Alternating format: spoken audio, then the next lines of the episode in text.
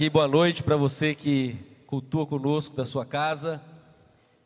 Que você possa continuar nesse mesmo espírito de adoração ao Senhor, esse momento onde nós vamos para a reflexão da palavra. Meu convite, obrigado, que vocês mergulhem comigo, que nada seja um empecilho nessa noite que te impeça de ouvir a voz do Senhor, que certamente já está aqui neste lugar e certamente já tem falado conosco, certamente já falou com você através das canções, através da oração. Abra sua Bíblia no livro do profeta Abacuque. Você vai ali depois de Jonas, Miqueias, Naum. E nós temos Abacuque capítulo 3, do verso 17 ao verso 19. Abacuque 3, 17 a 19.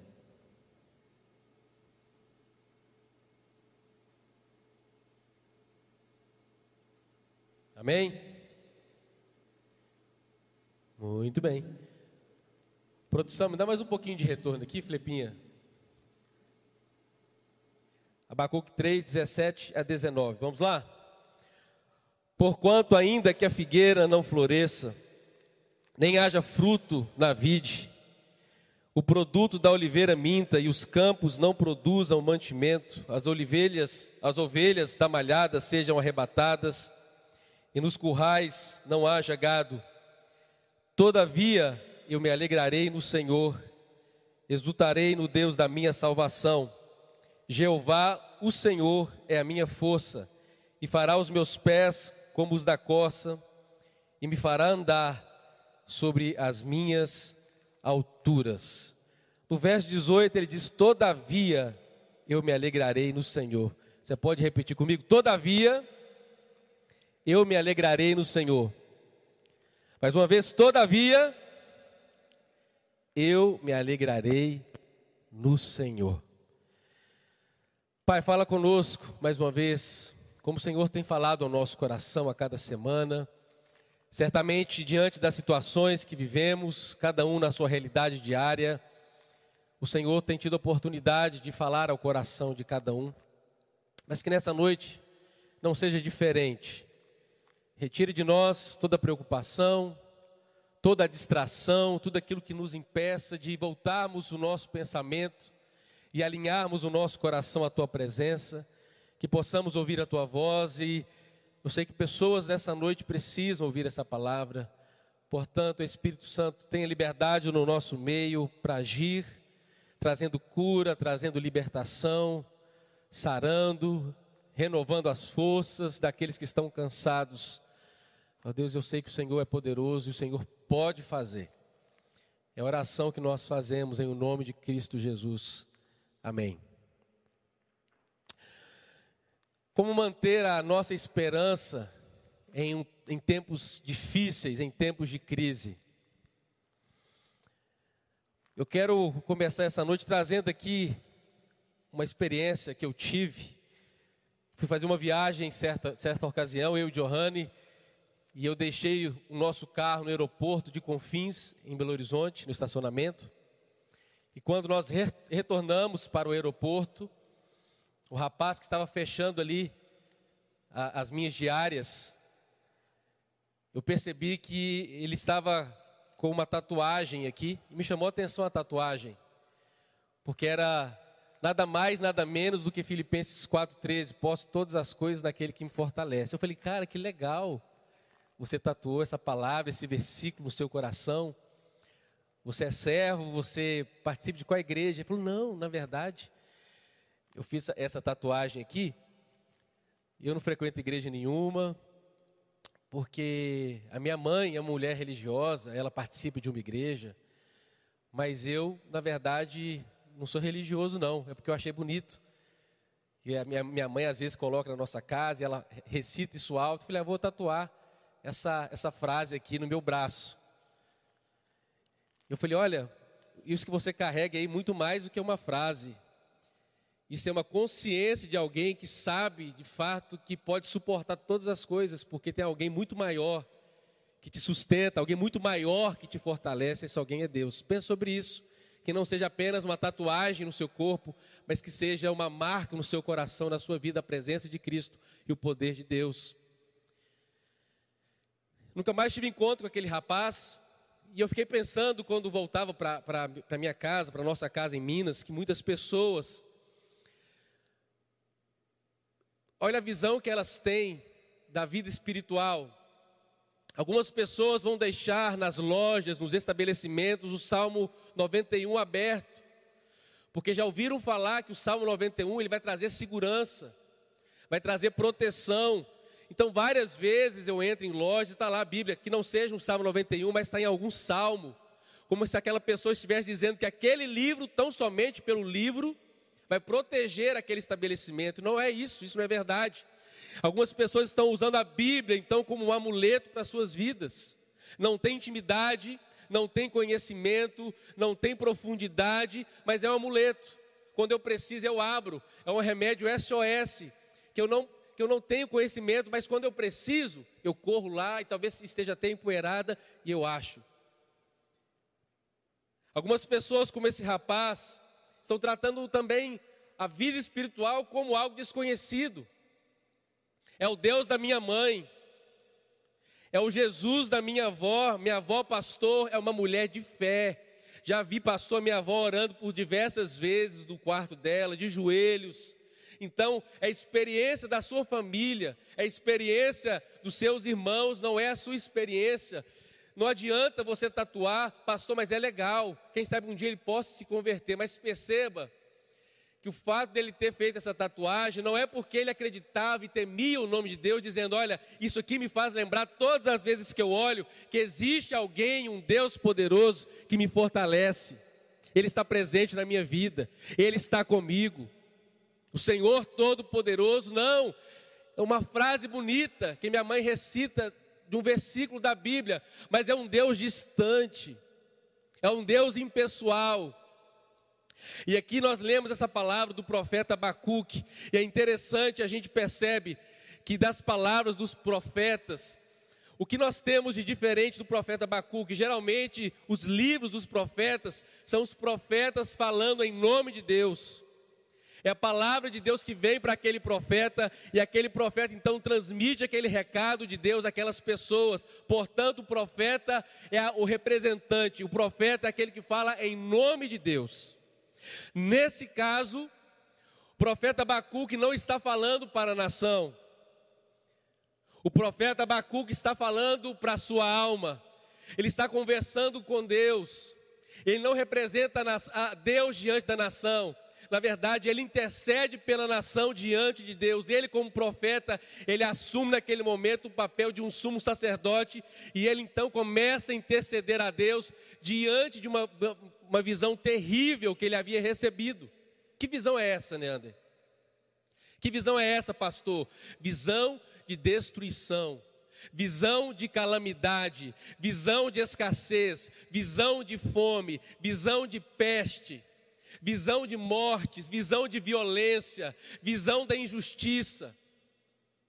E ele então começa a ficar aflito com, com essa verdade, com essa profecia, com essa visão que ele recebe de Deus, porque aquilo ia acontecer com o seu povo. Tão certo como o ar que Abacuque respirava, não existia outro caminho, aquilo viria sobre o seu povo, aquilo aconteceria com a sua nação. E ele então começa a orar a Deus. Eu não li, se a gente puder voltar, Abacuque capítulo 1. O verso 1 começa assim: o peso que viu o profeta. Perceba essa palavra, o oráculo, o peso que veio sobre ele. E ele começa então a fazer oração: Até quando, Senhor, clamarei e tu não me escutarás. Já teve essa sensação de que algo terrível acontece com você e de que Deus não está te ouvindo? A sensação porque Ele te ouve, Ele te ouve.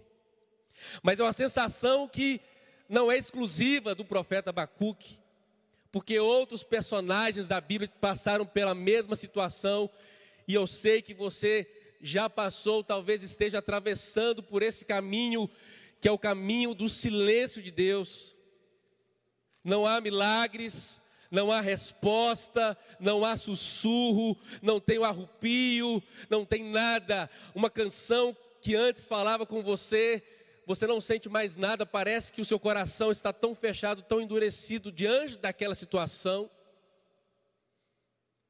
que é como se, é como se as janelas, as portas do céu tivessem se fechado sobre a sua vida. E muitas pessoas nesse momento começam a buscar outros recursos. Pastor, eu fui na profetisa. Pastor, eu fui na mulher de oração. Pastor, eu fiz aquilo. Pastor, eu fiz aquilo outro. Não tem problema nós buscarmos pessoas para que orem conosco nesse momento, se unam a nós em oração, que sejam um suporte, como Ão e Aru sustentaram a, a, as mãos de Moisés Arão e Ur, né? Eu falei errado. Arão e Ur sustentaram as mãos de Moisés quando a peleja, a batalha acontecia, e eles sustentaram.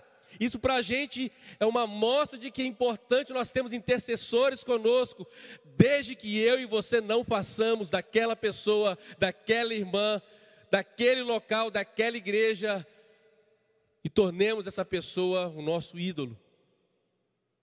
Se eu não for naquela irmã, será que Deus vai falar comigo? Eu preciso naquele lugar, como se fosse o lugar. Não é o lugar, não é a pessoa, é Deus. E por isso que o profeta, ele silencia, ele não quer falar com o povo, ele quer falar com quem? Ele quer falar com aquele que pode resolver. Ele quer falar com Deus.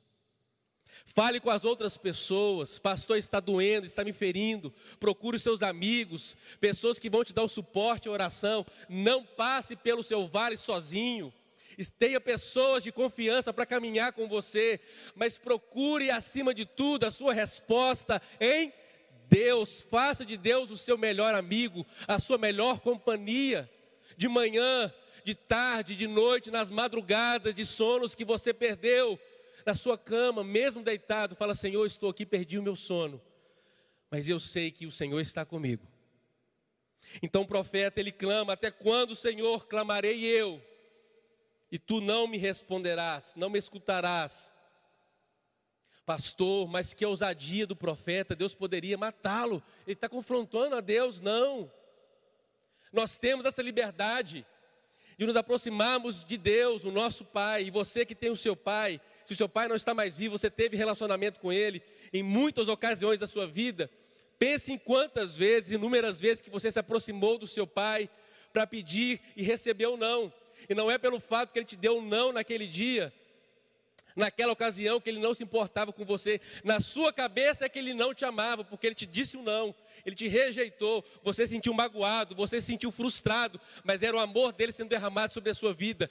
Deus é da mesma forma, podemos questionar a Deus, podemos perguntar a Deus, e ele, como Pai Celestial perfeito, porque os nossos pais terrenos são imperfeitos, como Pai Celestial perfeito, ele nos entende.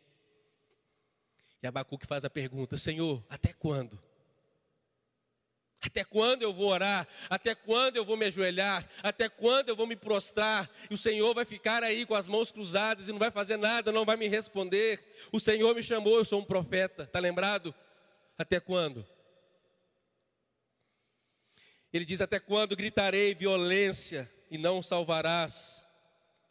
Por que razão me fazes ver a iniquidade e ver a opressão, porque a destruição, Senhor, e a violência estão diante de mim. Deus havia colocado sobre os olhos, a mente de Abacuque, aquela visão terrível da nação de, de, da Babilônia que viria contra o povo. Então ele, ele começa a ver as pessoas sendo violentadas. Ele começa a ver ah, os animais sendo levados para a Babilônia, o povo ficando na cidade sem comida, perecendo de fome. Mais tarde, o profeta Jeremias vai ver a, as mães disputando para saber que naquele dia qual era o filho que elas iam comer. Porque estavam com fome e os dias se passavam, e, e a Babilônia lá fora com o exército cercando a cidade. E agora, vamos morrer de fome ou vamos comer o seu filho? Não, o meu filho não, vamos comer o seu primeiro. As pessoas começaram naquele momento de desespero, violência, injustiça, fome, e o profeta entra em desespero. Já viu aquelas pessoas que falam assim: Nossa, como eu gostaria que Deus abrisse os meus olhos espirituais para que eu pudesse ver anjos, demônios. Você não sabe o que você está pedindo. Porque o que o profeta está falando para Deus é justamente isso, Senhor, por que o Senhor me permitiu ver essas coisas? E aí o coração fica tribulado. Então tenha cuidado com as coisas que você até mesmo pede para Deus, porque se Ele te der, se Ele responder, você vai suportar, conviver com isso. Tem pessoas que tomam para a sua vida e tem um ministério de oração tão lindo que ela toma a dor daquela pessoa e vive realmente como se a dor daquela pessoa fosse a sua dor. Você está preparado para isso? Então o profeta está dizendo: Senhor, eu vi a aflição. Mas ele era chamado por Deus, preparado pelo Senhor. Ele diz ainda, o verso 4: Por, por esta causa a lei se afrouxa, Senhor, e a sentença nunca sai porque o ímpio cerca o justo e sai o juízo pervertido. Ele está falando da violação da lei, do ímpio tomando o lugar do justo. Será que parece alguma, alguma coisa com o tempo que nós vivemos? As coisas de cabeça para baixo, universo da política, essa confusão que nós vivemos na nossa nação, caos que se instalou, não fosse apenas a pandemia que que para nós é algo terrível, ainda vemos crises em, todo, em todos os cenários que nós olhamos. E é o cenário que incomodava o profeta, e é um cenário que precisa nos incomodar, e é a situação que precisa nos levar, então, portanto, diante de Deus e dizer: Senhor, tem misericórdia de nós, até quando isso vai durar? O Senhor precisa ser de fato Deus da nossa nação, sara a nossa nação, Senhor, sara as esferas da nossa nação. E o profeta então ele começa a dizer, abrir o seu coração para Deus. No verso 6 do capítulo ele diz assim: Porque eis que suscita os caldeus nação amarga, uma nação terrível, no verso 7. No verso 8, a visão que ele tem do exército do povo que vem da Babilônia para destruir a cidade do povo de judeu, judeu. Ele diz assim no verso 8: Os seus cavalos são mais ligeiros que os leopardos, e mais perspicazes do que os lobos. Os seus cavaleiros espalham-se por toda parte, sim. Os seus cavaleiros virão de longe, voarão como águias. Então ele usa essa ideia desses animais aqui, leopardo, lobo, águia, para mostrar que aquela nação vinha com tudo para destruir aquela cidade. Então, capítulo 1, vou fazer um resumão para a gente aqui, tá?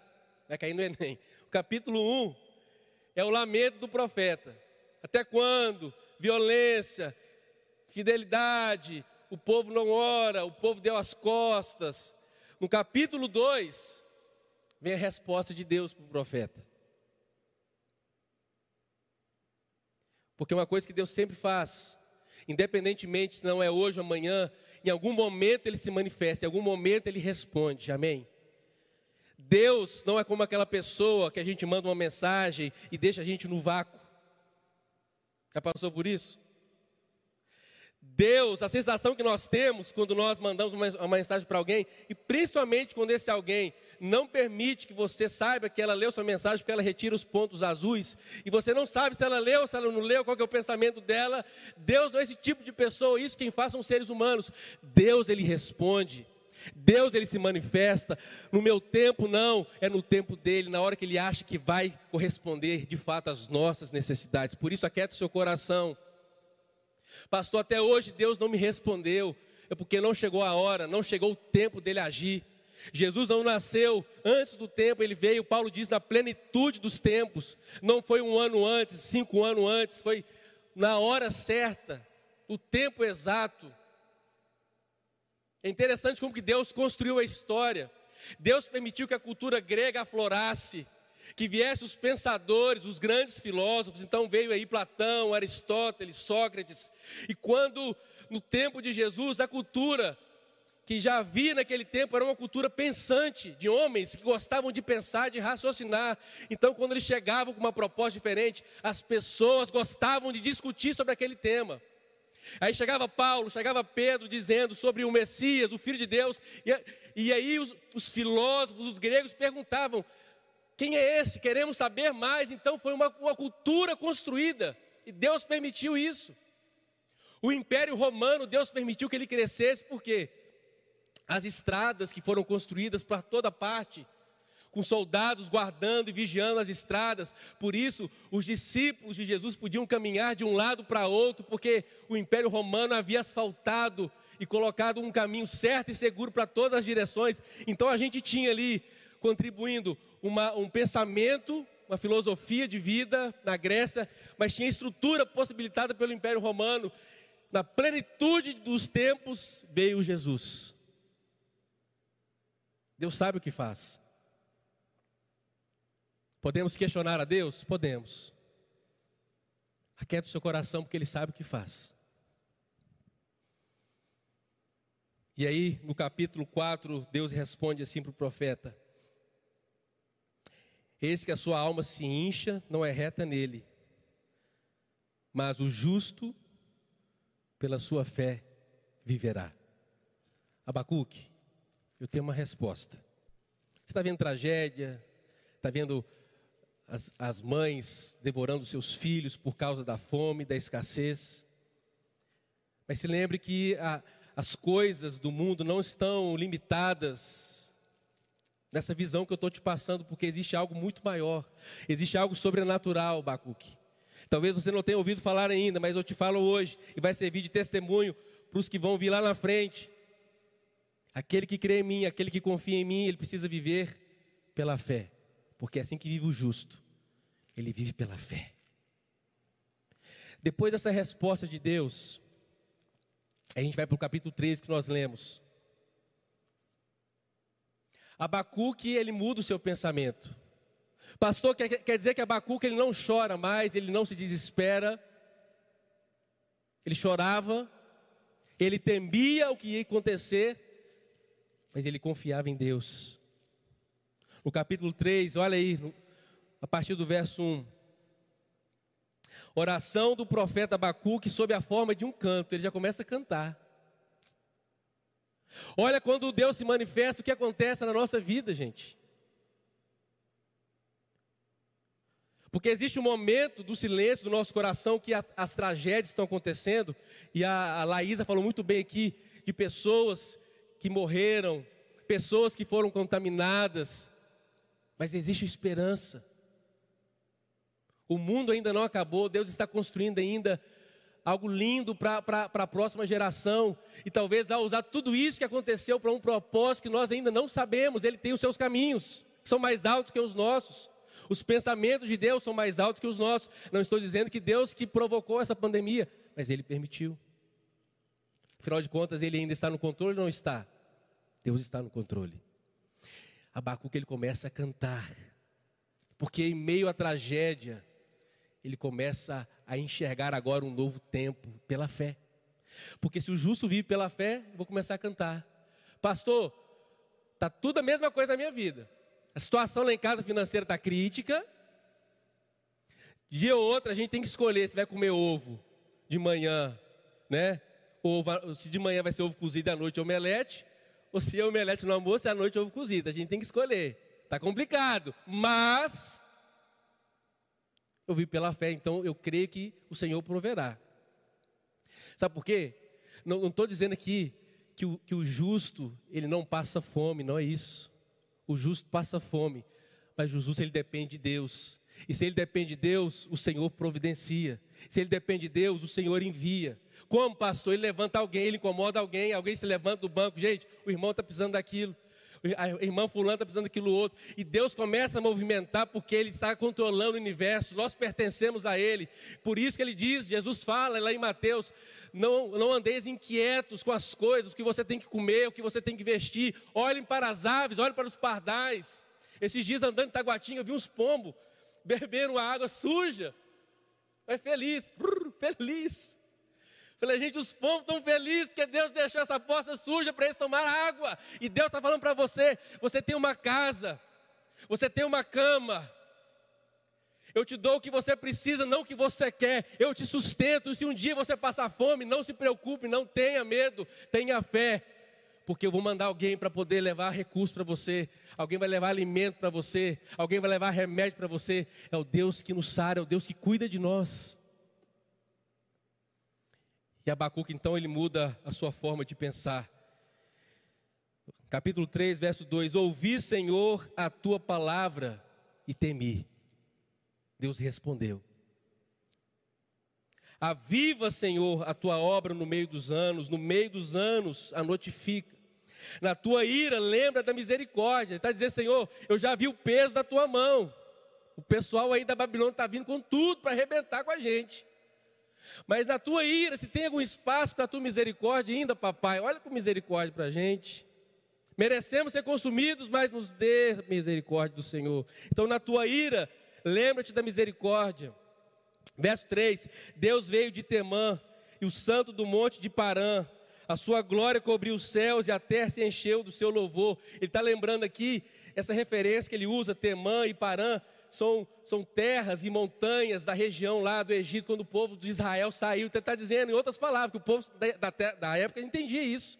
Ele está dizendo: lembra, Senhor, quando o povo saiu e foi para Terã, depois foi para Parã, o Senhor libertou aquele povo da escravidão. Eu relembro, estou trazendo à memória, Senhor, as coisas, os feitos do passado, e a tua palavra me avivou hoje. Aviva, Senhor, a tua obra na nossa vida, que possamos reconhecer o teu poder, o teu agir, as tuas manifestações da história trazer lembrança aquilo que Deus fez. Para de pensar apenas no presente. Começa a lembrar aquilo que ele já fez na sua vida, na sua família, no seu passado, na vida dos seus avós. Olha quanta coisa linda Deus já fez. E se ele fez uma vez, não, ele não tem obrigação de fazer, mas ele pode fazer. Ele pode fazer, porque ele é poderoso. E o profeta começa a trazer a sua memória a bondade, a fidelidade de Deus na história do seu povo. E aí nós entramos então no capítulo que nós lemos lá no início. Mas a gente precisava voltar para a gente entender esse contexto. E hoje você sai daqui aprendendo esses três capítulos, um resumão. Um resumão de Abacuque. Oh, você chega na sua casa hoje, pai, aprendi sobre Abacuque. Que isso, meu filho? Abacuque, olha que isso. Aí você mostra para ele, entendeu? Abre, capricha na, na demonstração, é isso aí. Aí agora, ó, do verso 17 ao verso 19. Portanto, ah não, verso 16 primeiro, a gente não leu.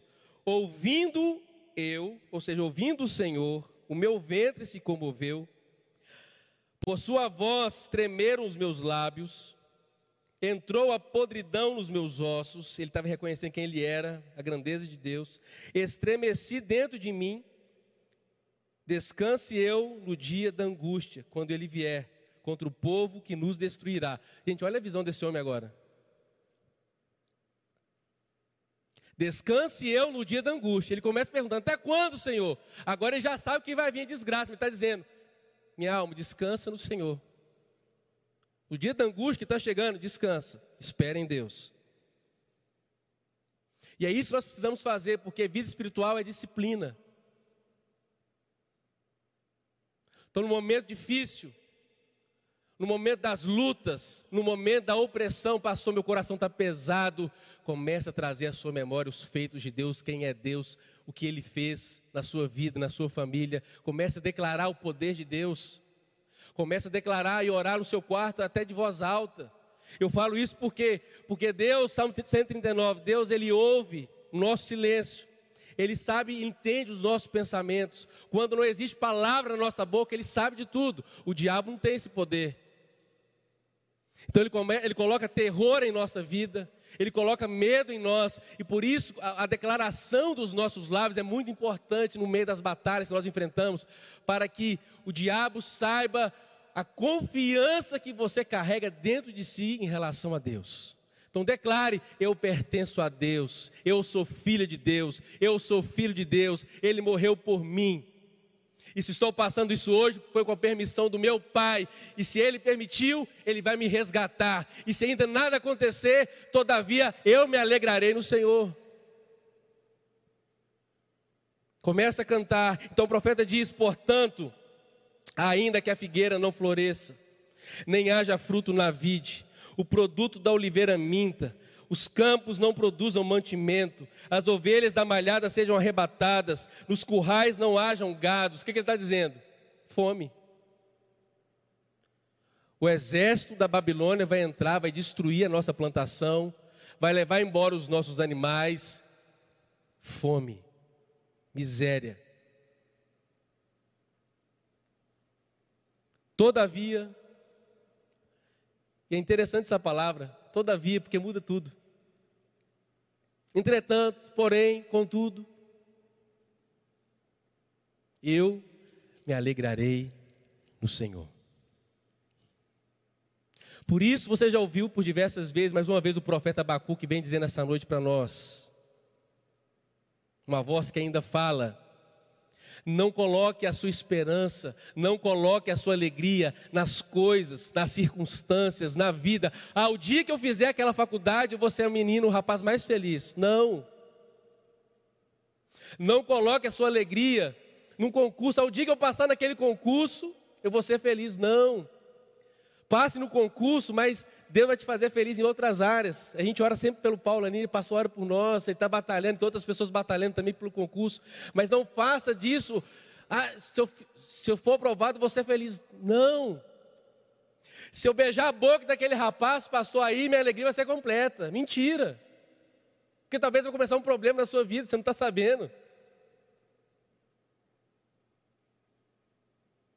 Então não faça das pessoas, não torne as circunstâncias o peso maior de alegria na sua vida. O profeta aprendeu quando ele teve a visão a resposta de Deus, todavia, eu me alegro no Senhor. E eu me exulto no Deus da minha salvação. Essa expressão, exultar, literalmente no hebraico, é dar pulos de alegria. Você imagina? Todavia me alegrarei no Senhor e pularei de alegria diante do meu Deus, da minha salvação. O cenário está tá contrário, está tudo terrível. O que foi anunciado é uma guerra, é terror, é pandemia. Pessoas perdendo emprego, pessoas na vila, nas, nas filas desesperadas tentando oxigênio. É o cenário que nós temos. Todavia, nos, alegra, nos alegraremos no Senhor. Todavia, no meio do choro, do pranto, nós vamos pular diante de Deus, porque o nosso louvor é para Ele. E vamos nos, nos, celebrar, e vamos nos alegrar no Senhor da nossa salvação. Verso 19: Jeová, o Senhor, é a minha força. Fará os meus pés como os da costa, me fará andar sobre os lugares altos. Ei, Deus está te convidando para tirar o seu olhar do foco da dor, da crise, do problema. Coloca o foco em Cristo, coloca o foco em Deus. Jeová o Senhor é a minha força. Salmo 23, vamos lá? Apesar de que você já sabe de cor. Salmo 23. Salmo de Davi. Para a gente fechar.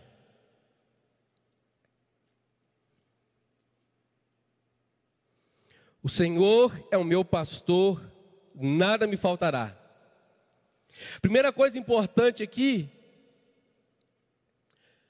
porque na nossa versão está: o Senhor é o meu pastor, como se só para Davi, é só Davi que tivesse essa concepção de que ele é o meu pastor, mas não, porque no hebraico aqui, esse nome é um nome, pro, é um nome que, que aquela a nação, não foi Davi, a nação deu para Deus. O Senhor, pastor. Uma tradução bem literal rasgada. Senhor pastor, ou seja, não apenas para Davi, mas para todo o povo, ele era conhecido como o, o, pastor de Israel. Salmo 80, verso 1. Ele é o pastor de Israel, não é um pastor exclusivo da vida de Davi. Por isso ele diz, reconhecendo: olha, minha olha, nação, o Senhor, Ele é o nosso pastor. E portanto não temos falta de nada. Ele já está dizendo, ele já está afirmando, não é que nessa ideia ah, de que nada no futuro me faltará, não é isso. Ele está tá afirmando: se o Senhor, meu pastor, está comigo, não tenho falta de nada. E ele começa a trazer outras ideias, ele me faz deitar em passos verdes, ele me guia a um lugar de descanso, em outras versões, ou mansamente águas tranquilas. Ele refrigera minha alma, ou seja, ele me restaura. Ele me guia pelos caminhos da justiça, por amor ao, a, a mim, não, por amor ao nome dele, por amor ao seu nome, porque outro não existe além de Deus que mereça honra, glória e adoração. Então, por amor ao seu nome, ao nome dele. Ainda que eu andasse pelo vale sombrio, não vou temer mal algum, porque esse pastor, ele está comigo. A tua vara, o teu cajado me consola. Ele prepara uma mesa perante mim na presença dos meus inimigos. Unges a minha cabeça com óleo, o meu cálice transborda. Certamente a bondade e a misericórdia me seguirão todos os dias. É interessante que ele fala assim, no verso 5: O Senhor prepara na presença dos meus inimigos um banquete. É como se Deus, o pastor, estivesse dizendo o seguinte: meu filho, o exército está chegando, o problema se aproxima, senta, relaxa, confia, preparei um banquete, agora descansa que o resto eu cuido. Você entendeu? O Senhor é aquele que prepara diante dos inimigos, inimigos aqui é uma tragédia, é um problema que você enfrenta. O que, que Davi está ensinando para nós aqui? É descansar. Não ficar agitado para lá e para cá tentando, o que, que eu faço agora, Senhor? Eu não tenho saída. Aquieta o seu coração, a mesa está preparada. Se assenta, toma a refeição. Outra coisa interessante que ele faz diante dos inimigos, porque geralmente quem está quem tá se sentindo ameaçado, inimigo, o que, que ele faz? Ele corre, ou ele luta ou corre. Ele é perseguido pelos inimigos. Nessa visão do salmista Davi, qual, é, qual é a visão que ele tem desse cenário? Certamente que a bondade e a misericórdia do Senhor me seguirão. Não são os inimigos que vão persegui-lo. Prestou atenção? Quando Deus é o seu pastor, quando você tem confiança que Ele está com você, você deixa de olhar para a perseguição dos inimigos, você passa agora a perceber os benefícios que Deus traz como seu pastor, como guardador da sua vida. Então o salmista ele deixa de pensar nos inimigos, ele fala agora: quem passa a me seguir e me perseguir não são mais os inimigos. Quem me persegue agora é a bondade e fidelidade de Deus. Eu vou para frente, vem a bondade e fidelidade. Eu vou para a direita, a fidelidade, a misericórdia me alcança. A fidelidade e a bondade me seguirão, me acompanharão, me perseguirão todos os dias. E habitarei na casa do Senhor para sempre. Nós possamos ter essa consciência.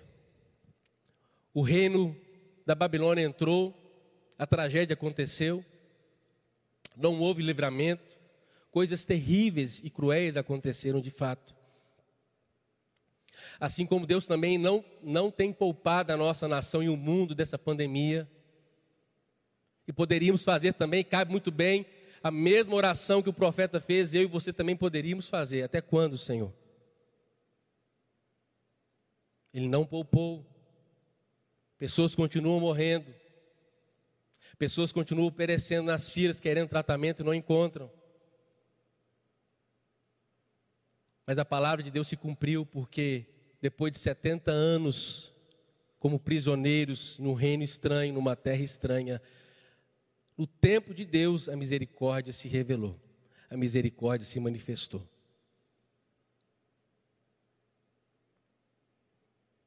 Eu não quero lançar nenhuma palavra aqui e falar, oh, o pastor Nina está profetizando. Não estou profetizando nada. Estou dizendo o seguinte: pode ser que nós vamos passar anos e muitos anos ainda presenciando, vivenciando essa questão de pandemia. A gente não tem controle. Talvez a outra geração lá na frente vai experimentar um tempo novo. Mas se Deus está permitindo que isso aconteça, Ele tem os seus caminhos, ele tem os seus propósitos. Louvado seja o nome do Senhor. O que nós temos que sempre nos lembrar, já falei isso por diversas vezes, falei na semana passada e vou falar sempre. Não se apegue às coisas desse mundo, porque aqui não é o nosso lugar. Estamos de passagem. Eu amo a vida, Johannes sabe, eu amo celebrar. Eu amo comemorar aniversário. Esse ano para mim foi uma frustração eu e ela passando aniversário sozinho, foi ótimo, né? Mas eu gosto de casa cheia. É pandemia, vou fazer o quê? Na hora de celebrar, a gente celebra, mas na hora também existe o tempo de se afastar. Então a gente se afasta, chora, passa um aniversário diferente. Mas isso me fez pensar muito. Porque apesar de que eu gosto muito de, de celebrar e festejar, isso me ensinou mais uma vez porque a gente deixa de distrair pelas coisas desse mundo que a gente tem um destino certo. Então, se, viva, se a gente vive, vivamos com intensidade para amar, para abençoar as pessoas com palavras que edificam, Porque nosso, o nosso amanhã é incerto. O nosso amanhã ele está chegando. Então prepare o seu coração para se encontrar com o Rei da Glória. Você está preparado para se encontrar com Cristo? Porque um dia nós encontraremos. Muitas pessoas estão questionando e questionam muito mais na nossa geração a presença, a validade da existência ou não de Deus. E dizem até que não, não existe mais verdade absoluta. Agora, se falam que não existe verdade absoluta, também não crê na sua palavra, porque a sua palavra também não é verdade absoluta para mim. Então, portanto, se não é verdade absoluta para você e nem para mim, eu prefiro ficar com a minha verdade, porque eu creio em Deus e se Ele é real, eu prefiro, quando eu morrer, e me encontrar com Ele, estar com o meu coração preparado para me, me encontrar com o meu Senhor, do que ter deixado de acreditar numa verdade absoluta e depois de tudo passou e eu morri, e do outro lado, e aí, o que eu vou fazer agora? Se não existe nada, perdemos o quê? Pastor, vocês não, vocês não vão poder nem me cobrar, né? Vão cobrar onde, pastor? Você pregou lá sobre Cristo, ele não existe, não. Você vai me cobrar quando? Não tem isso, não, gente. Agora, se ele, se ele é real, você vai se encontrar com ele. Você está preparado para isso? Que as tragédias, que esse tempo que nós estamos vivendo, possamos pensar. O jovem tem mania, mesmo no meio da dor, de não conseguir raciocinar o que está acontecendo no mundo. Está festejando, está pulando, está celebrando. É, pastor, mas aí você ensinou? Tem que, tem que festejar e celebrar na presença de Deus o que Ele pode fazer. Mas precisamos ser prudentes com a nossa vida, com a nossa família. E celebrarmos diante do Senhor, o Deus da nossa salvação.